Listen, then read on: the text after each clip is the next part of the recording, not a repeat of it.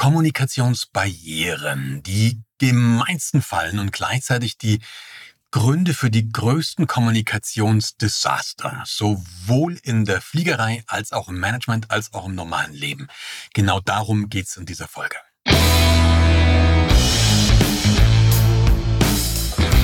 Tag, meine Damen und Herren, hier spricht Ihr Kapitän. Herzlich willkommen zu Remove Before Flight, deinem Podcast rund um Management, Kommunikation und Leadership auf maximaler Flughöhe. Ja, Kommunikationsbarrieren. Ich habe es schon gesagt, das ist dieses Thema der ähm, heutigen Folge. Warum bin ich da überhaupt drauf gekommen? Ähm, ich erlebe gerade mal wieder, dass wir so eine Situation haben, egal wo du hinschaust, es wird irgendwie immer oder es scheint immer schwerer zu werden, miteinander zu reden. Es scheint wirklich, du kannst hingucken, seien es die Bauernproteste, die wir aktuell haben, sei es die Klimadebatte, was auch immer. Die Fronten verhärten sich immer mehr und es wird immer schwieriger, miteinander zu reden. Und wenn du es aufs Business überträgst, gerade im Moment auch Bahnstreik, wo tatsächlich ein Herr Wieselski eine Schlichtung ablehnt. Also ähm, es scheint da schon überhaupt kein, kein, nicht mehr den Wunsch zu geben, miteinander zu kommunizieren. Und natürlich ist das eine allererste und wichtigste Kommunikationsbarriere, mal so eine Basis, bevor wir uns überhaupt ein bisschen weiter damit über, äh, auseinandersetzen können. Wenn du natürlich keinen Bock hast, mit jemandem anderen zu reden, wenn du einfach wirklich keinen Bock hast, dann brauchen wir uns über psychologische Kommunikationsbarrieren keine Gedanken machen. Wenn die Bereitschaft nicht da ist, mit jemandem anderen zu sprechen, dann brauchen wir auch über Verhandlungen nicht nachdenken, weil dann geht es tatsächlich nur noch um den Einsatz von Machtmitteln, weil was anderes gibt's nicht. Wenn du, wenn wir, wenn wir nicht über Kommunikation, wenn wir Konflikt nicht darüber reden können, ähm, nicht darüber regeln können, miteinander zu reden, dann geht's nur um den Einsatz von Machtmitteln. Und dann stellt sich die Frage, wer hat die stärkeren Machtmittel? Sind wir wirklich bereit, die einzusetzen und diesen Druck auch aufrechtzuerhalten? Ist es wirklich das, was wir wollen? Oder Gibt es vielleicht noch andere Optionen? Also ich klammere das jetzt mal aus. Ich klammere jetzt mal aus diese Geschichte, dass ich wirklich nicht mit einem anderen reden möchte und gehe mal auf so eine Fälle, wo Kommunikation offensichtlich nicht stattfindet oder wo sie zumindest nicht funktioniert. Und bring dir mal ein Beispiel. Nimm mal den Quelleversand. Als ich ein Kind war, als ich ein Kind war, die Älteren erinnern sich vielleicht Quelle, das war ein großes Versandhaus. Und als ich ein Kind war, bin ja nur leider Gottes nicht mehr der Allerjüngste, aber als ich ein Kind war, gab es in jedem Haushalt einen Quellekatalog bin ja im Osten geboren, selbst da gab es in fast jedem Haushalt einen Quellekatalog. Ähm, und den meisten gab es auch noch einen Neckermann-Katalog und, und, und, und, und. Die Quelle-Insolvenz ist jetzt ja schon ein paar Jahre her, aber ich frage manchmal in den Jahren, in den fünf Jahren vor der Quelle-Insolvenz, wie viele Menschen kanntest du da? Wie viele Menschen kanntest du da, die auch nur ein einziges Mal etwas bei Quelle bestellt haben? Wahrscheinlich in den meisten Fällen sagen die Leute, selbst in meiner Generation, niemand. Also dieses Unternehmen ist immer unwichtiger, immer unbedeutender geworden, aber irgendwie haben die ihre Schlüsse nicht rausgezogen. Jetzt wir uns eine Frage stellen. Glauben wir ernsthaft, glauben wir ernsthaft, dass es ein Unternehmen wie Quelle niemanden gab, der nicht wahrscheinlich über Jahre gesagt hat, wenn das so weitergeht, wenn wir so weiter machen, gibt's uns nicht mehr lange. Glauben wir allen Ernstes, dass es da niemanden gab, dem nicht klar war, dass sich das Unternehmen im freien Fall befand? Glauben wir allen Ernstes, dass es da wirklich niemanden gab, der vielleicht sogar einen vernünftigen Lösungs Lösungsanschlag, äh, Anschlag, sage ich schon, Ansatz gehabt hätte? Glauben wir das ernsthaft? Die Leute gab's mit Sicherheit, die gab's mit absoluter Sicherheit. Aber warum haben die nichts gesagt? Oder zumindestens, warum ist das, was die zu sagen gehabt hätten, Warum ist das nicht bekannt geworden? Oder nehmen wir den, den Dieselskandal, VW-Skandal. Dieser, diese, dieses Thema hat VW zig Milliarden gekostet. Also das hat einen derartigen wirtschaftlichen Schaden angerichtet. Wir reden also jetzt wirklich, Psychologie ist kein soziales Blabla, kein soziales Gewäsch. Es geht um richtig Kohle und es geht um die Existenz von, von Unternehmen. Quelle hat es die Existenz gekostet, weil nicht kommuniziert, nicht kommuniziert worden ist Und bei VW glauben wir allen Ernstes, dass nur Herr Winterkorn derjenige war, der gesagt hat, das so machen wir das und fertig, ja? Dass das nur eine Entscheidung von ein oder zwei Großkopferten war? Glauben wir das ernsthaft? Oder es ist viel wahrscheinlicher, dass es massenweise Leute wussten, dass massenweise Leute wussten, ähm, denen klar war, was läuft. Vielleicht war tatsächlich Winterkorn, ich weiß es nicht, vielleicht war sogar Winterkorn einer der wenigen, die es nicht wussten. Das könnte sogar sein, oder denen zumindest die Auswirkungen oder der Umfang nicht klar war. Ich will den Typen jetzt beim besten will nicht in Schutz nehmen, aber ich könnte mir vorstellen, dass das tatsächlich so war. Auch hier, warum ist das Thema nicht thematisiert worden? Warum Warum sind wir, warum ist das nicht hochgekommen?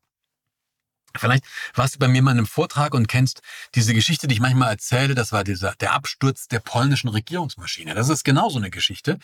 Warum ist da nichts? Warum hat da niemand widersprochen? Wir können so weitergehen und so weitergehen und so weitergehen. Wenn wir darauf, wenn wir darauf kommen, da gibt's, da kommen wir auf ein paar Phänomene. Und diese Phänomene man kann wahrscheinlich sagen, ersticken den Kommunikationswillen im Keim. Ersticken den Kommunikationswillen im Keim. Und ich glaube, das kennst du von dir auch. Bin mir ziemlich sicher, du kennst sowas von dir, wo du sagst, hey, in der Situation, da halt, halt habe ich lieber meine Fresse gehalten. Oder das bringt sowieso nichts, was soll's da schon sagen, nutzt eh nichts, ist Perlen vor die Säule geworfen und, und, und, und, und. Was auch immer das ist.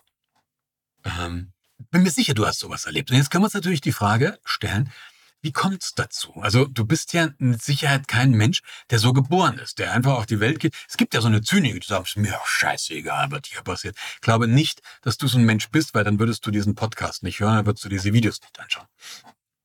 Also was bringt uns dazu, was bringt uns dazu, unsere Klappe zu halten? Was bringt uns dazu, eben nicht Stand up and speak. Was würde was bringt uns dazu, eben nicht unsere Stimme zu erheben? Was bringt uns dazu, unsere Bedenken nicht zu äußern. Und da gibt es ein paar Dinge und da möchte ich hier in diesem Podcast mal auf die aus meiner Sicht wichtigsten eingehen. Eine erste Kommunikationsbarriere ist Machtdistanz, Power Distance. Das kannst du dir so vorstellen und so erkläre ich es immer in den Vorträgen. Stell dir mal so einen gestandenen Flugkapitän vor. Mitte 50, 20.000 Flugstunden, männlich. Ähm, nein, nicht ich. Ich habe keine 20.000 Flugstunden. Aber stell dir mal so einen, so einen männlichen Mitte, Mitte 50-jährigen Flug, Flugkapitän vor, 20.000 Flugstunden.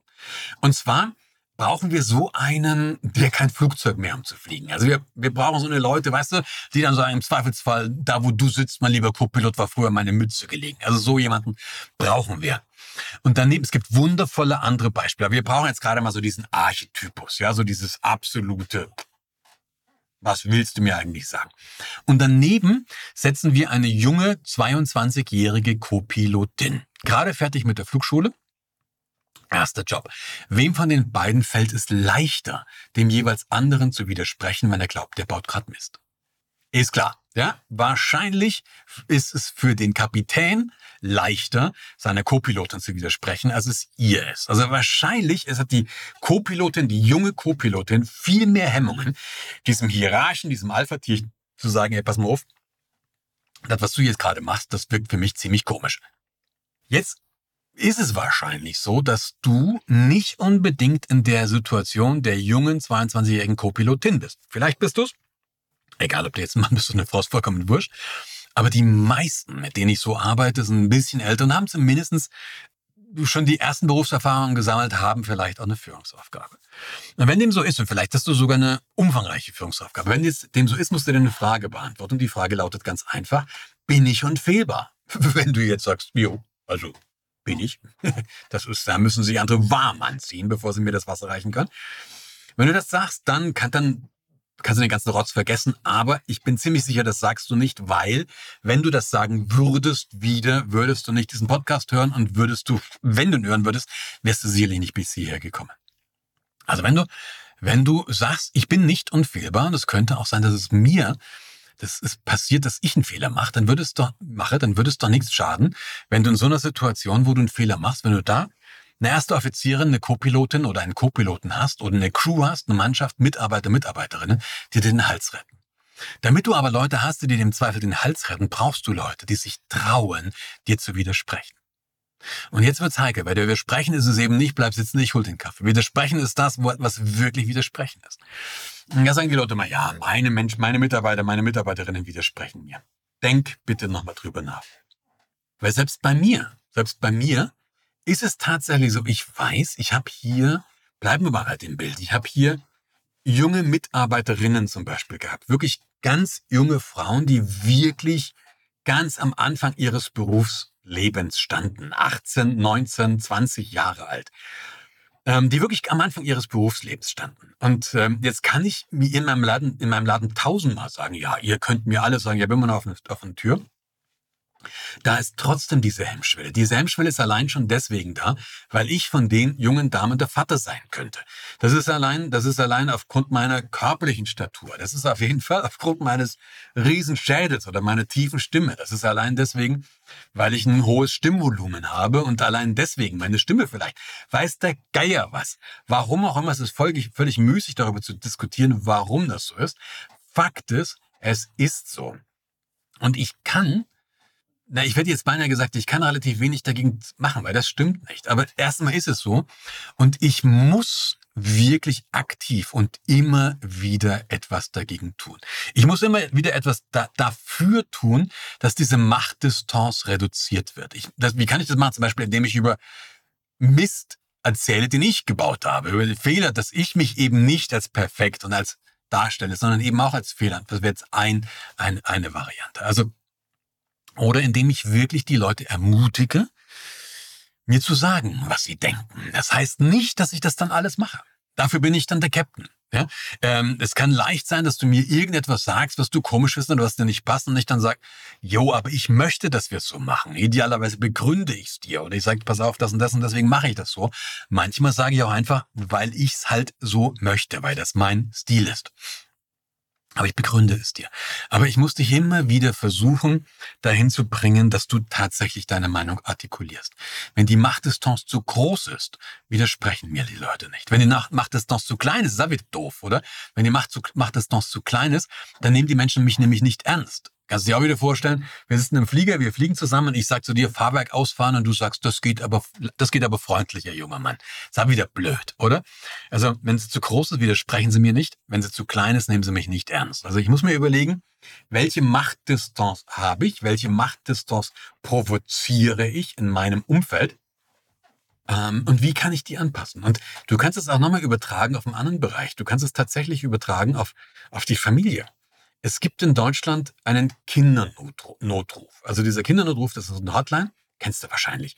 Da können, oder hast bestimmt schon mal davon gehört, da können Kinder anrufen, wenn sie sich selber nicht mehr zu helfen wissen. Also wenn sie niemanden haben, mit dem sie gerade reden können. Ich habe die, die, die aktuellen Zahlen nicht im Kopf, aber soweit ich weiß, haben die mehrere Millionen Anrufe pro Jahr. Mehrere Millionen Anrufe pro Jahr. Das heißt, selbst wenn du da die ganzen Mutproben und den, die ganzen verwählt oder weiß der Geier was, wenn du das alles weglässt, dann kommst du immer noch zu einer riesigen Anzahl von Situationen, in der ein Kind nicht weiß, was es tun soll, in der ein Kind niemanden hat, wo es glaubt, da kann ich jetzt hingehen. Also keinen, keinen Vater, keine Mutter, keinen großen Bruder, keine große Schwester, keinen Erzieher oder Erzieherin, also wo da einfach niemand ist. Also das Kind hat vielleicht Mist gebaut. Und aber die Machtdistanz zu allen Menschen in seiner, ihrer Umgebung ist so groß, dass dann niemand, niemand ist, dem sich das Kind anvertrauen kann. Also ich glaube tatsächlich, dieses Thema Machtdistanz ist ein Thema, was uns irgendwie alle betrifft. Können wir mal, können wir nachdenken. Aber Machtdistanz ist tatsächlich nur die allererste Kommunikationsbarriere. Eine andere Kommunikationsbarriere sind Killerphrasen. Auf das Thema Killerphrasen möchte ich jetzt gar nicht so episch eingehen. Darüber habe ich schon Videos gemacht. Es gibt, glaube ich, sogar eine andere äh, äh, Podcast-Folge darüber. Killerphrasen haben wir schon immer so gemacht, haben wir noch nie so gemacht, haben, wenn das so leicht wäre. Diese Killerphrasen, das ist klar, wenn ich die benutze, wenn ich die benutze, das macht natürlich, dann halten die, wenn, wenn, wenn du was sagst zu mir, du bringst irgendeinen Vorschlag und ich räume den Augen und sage, ja, war ja klar. Wie viele Vorschläge bringst du noch? Und auch da bin ich jetzt wieder so drauf. Mir geht's überhaupt nicht, mir geht's überhaupt nicht darum, um irgendwelches sozialpädagogisches Gewäsch. Mir geht's überhaupt nicht darum, ein, eine, ein Klima zu erschaffen, in dem jeder sich frei entfalten kann. Mir geht's echt darum, wenn du für mich arbeitest oder wenn du in meinem Team bist und du hast eine Idee, dann will ich die verdammt nochmal wissen. Wenn du mein Cockpit-Kollege, meine Cockpit-Kollegin bist und du hast ein komisches Gefühl, dann will ich das wissen. Warum will ich das wissen? Weil ich auch in dem Flieger sitze. Und dafür muss ich eine Situation schaffen, muss ich ein Klima schaffen, in dem es eben möglich ist, in dem es möglich ist, das auch zu artikulieren. Es gibt aber eine dritte Kommunikationsbarriere und ich bin mir immer nicht sicher, ob die nicht dramatischer ist als die beiden anderen, die wir schon hatten, ob die nicht, ob die nicht in den Auswirkungen stärker ist. Und diese Kommunikationsbarriere ist Harmoniesucht oder das Streben nach Harmonie. Ich glaube, jeder oder fast jeder weiß, was ich damit meine. Ich zum Beispiel, ich bin tatsächlich so ein Harmoniker vom Herrn. Mir ist Harmonie wirklich wichtig und ich ähm, ja, strebe ehrlich gesagt auch dazu. Also ich habe eine Tendenz, ich habe sie wirklich Konflikten auszuweichen und manche Dinge eben nicht anzusprechen. Das Problem ist aber, wenn ich einen Konflikt nicht anspreche, dann wird er dadurch ja natürlich nicht gelöst. Und das Problem ist auch, wenn ich einen Konflikt nicht anspreche, ähm, dann schwelt der, schwelt, das war das Wort, was ich gesucht habe, dann schwelt der weiter. Das, das zündelt und das, das kokelt irgendwie unter der Oberfläche immer weiter. Und irgendwann ist die Kraft, ist die Energie so stark, dass es mir um die Ohren fliegt. Eine Kröte wird nicht schöner, wenn ich ein besticktes Kissen drauflege. Und deswegen ist es ganz, ganz wichtig, dass wir Konflikte ansprechen. Ich habe auch manchmal mit Teams zu tun, wo ich für einen Workshop ein, äh, eingeladen werde, wo ich für einen Workshop gebucht werde. Und dann komme ich zu einem Team und dieses Team hat eine unglaublich harmonische Idee, harmonische Art miteinander umzugehen. Die sind total lieb, es ist alles wundervoll. Du fühlst dich einfach nur noch gut. Das Problem ist, Ganz häufig sind diese Organisationen fast pleite. Und der Grund dafür ist auch wieder ein ganz einfacher. Der Grund dafür ist, dass die teilweise seit Jahren, manchmal sogar schon seit Jahrzehnten, den Weg des geringsten Widerstandes gehen und einfach diese Themen, die zwischen ihnen entstehen, diese Konflikte, die einfach da sind, ja, diesen Elefant, der im Raum wirklich rumläuft und alles niedertrampelt, dass die den nicht ansprechen. Glaube, wenn ein Team oder wenn Menschen zusammen leben und oder zusammenarbeiten und die haben niemals einen Konflikt, dann sind die noch nicht mal in der, Reihe, in der Nähe ihrer Möglichkeiten. Also diese Harmoniesucht, dieses Streben nach Harmonie ist eine dritte Kommunikationsbarriere. Und die vierte und erstmal letzte Kommunikationsbarriere ist Desinteresse. Interessiert mich wirklich, was der andere sagt? Interessiert mich wirklich, was der andere denkt? Will ich das wirklich wissen? Ich habe so, eine, so einen Punkt, das treibt Menschen, die äh, mich näher kennen, häufig zum Wahnsinn.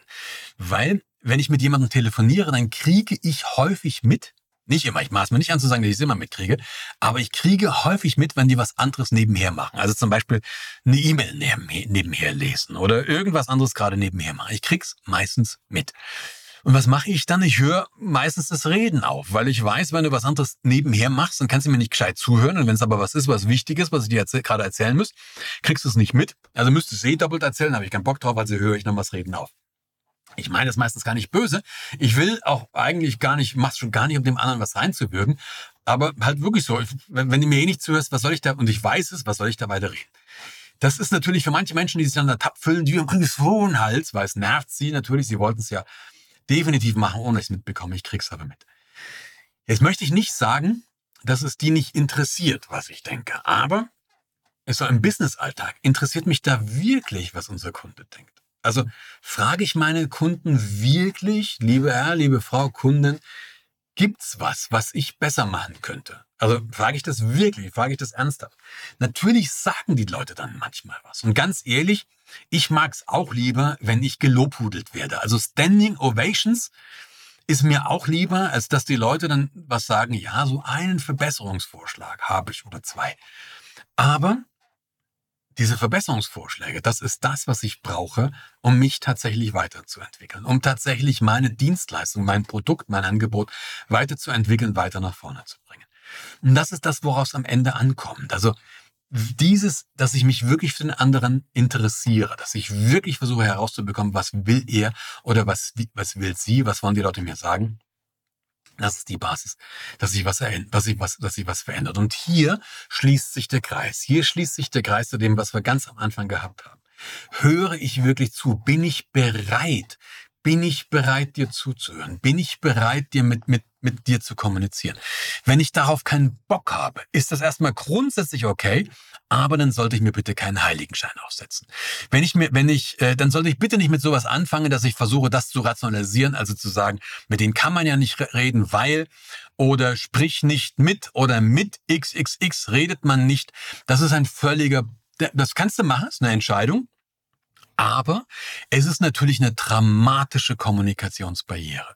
Und wenn ich nicht mit jemandem rede, weil der eine andere Meinung hat, auch vielleicht, weil das eine Meinung ist, die ich nicht mal ansatzweise teile. Aber wenn ich nicht mit denen, mit denen rede, dann finde ich natürlich auch keine Lösung außerhalb von Druck, außerhalb vom Einsatz von Machtmitteln. Das muss mir klar sein. Kommen wir wieder von dem Drama weg. Worum ging es? Es ging darum, dieser Podcast-Folge, welche, Macht, welche, welche, nicht welche Machtmittel war ich gerade dabei, welche Kommunikationsbarrieren gibt, was sind so die wichtigsten? Ich habe dir vier genannt. Eine Kommunikationsbarriere ist tatsächlich die Machtdistanz. Die zweite Kommunikationsbarriere waren die Killerphrasen. Die dritte war die Harmoniesucht. Die vierte war das Desinteresse und natürlich die Bereitschaft, miteinander zu reden. Und dieses Miteinanderreden, das ist total einfach, wenn jemand deine, deine, deine Meinung vertritt oder zumindest eine Meinung hat, die so ähnlich ist wie deine. Eine Herausforderung, eine Lernaufgabe ist es dann, wenn jemand mit einer Meinung oder Ansichten kommt, die deinen völlig zu widersprechen, völlig widersprechen. Aber du kennst meine Regel dann ja auch. In solchen Fällen denke da denke ich mir immer zwei Sachen.